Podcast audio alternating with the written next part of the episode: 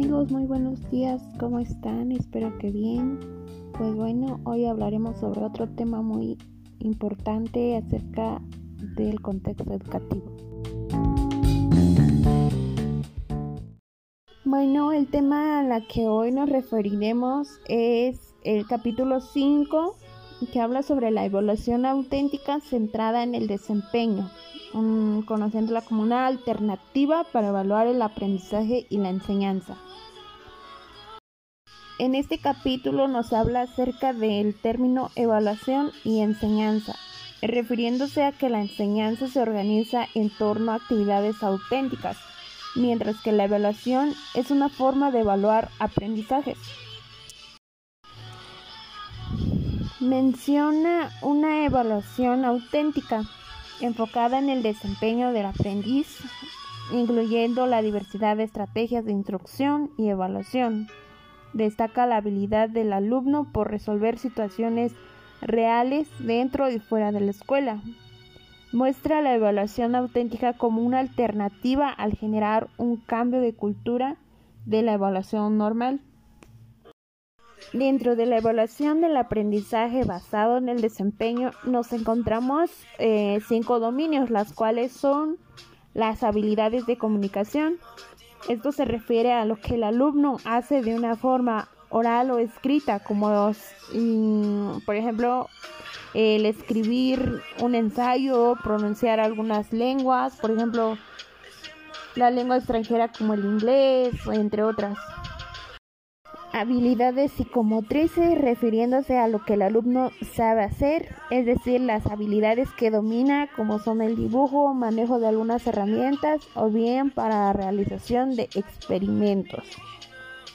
Encontramos también las actividades atléticas como son eh, enfocadas a los deportes y a las actividades atléticas, como el salto, las carreras, y otro punto también es la adquisición, la aplicación de conceptos. Esto se enfoca más en el ámbito de las ciencias, en la realización de experimentos.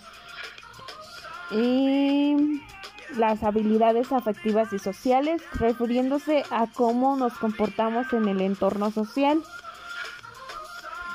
como la manera en que convivimos, el ayudar a los demás y cómo los niños se inculcan esos valores para prestar sus juguetes, sus pertenencias, pero no teniendo esa mentalidad de enojarse por haber prestado el juguete. También hace relación al trabajo colaborativo. Los docentes observan todo este tipo de situaciones haciendo una evaluación y valoración de actitudes, sentimientos y valores que van adquiriendo los alumnos en el transcurso de actividades, bueno, todo lo que mencionamos anteriormente, ¿no? Para evaluar los aprendizajes que han adquirido los alumnos, el maestro o maestra recurre a distintas estrategias como son la calificación de trabajos en equipos e individuales, portafolio de evidencias, en ello incluye la evaluación por medio de instrumentos como son las rúbricas o matrices de valoración y listas de cotejo, etcétera.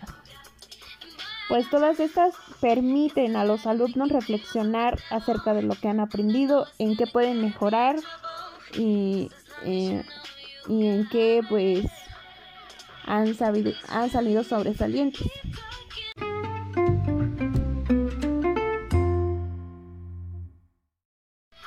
Para llevar a cabo una correcta evaluación se requiere que los criterios y estándares estén hechos de acuerdo al nivel grado de los alumnos. No podemos emplear trabajos en los que el alumno no ha visto o no, no pueda desarrollar el tema.